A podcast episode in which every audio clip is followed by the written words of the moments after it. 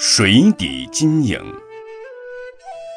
有一个渔人走到一个大池的旁边，看见池中水底有一条金链子，他就跳下水去，捏着泥土寻觅，找来找去找不到，感到十分疲倦，就上岸休息了。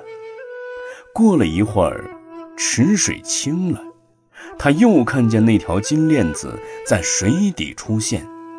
他第二次跳下水去寻找，还是找不到。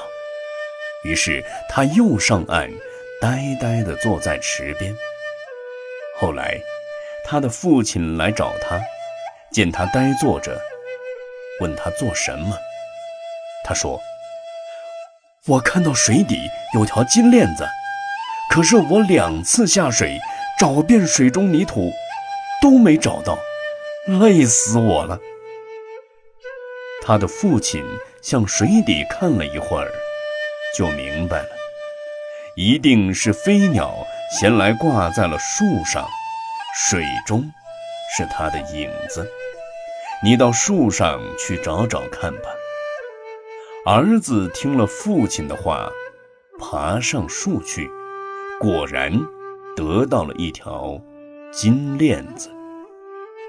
凡夫之人，如果没有智慧，就像这样，在镜花水月、虚幻不实的五蕴事法中，横生出有我的观想，把妄见当作真实，不知反求其本，迷境流转，舍本逐末，必然徒劳而无所得了。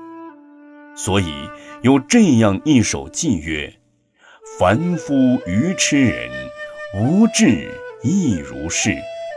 于无我因中，恒生有我想。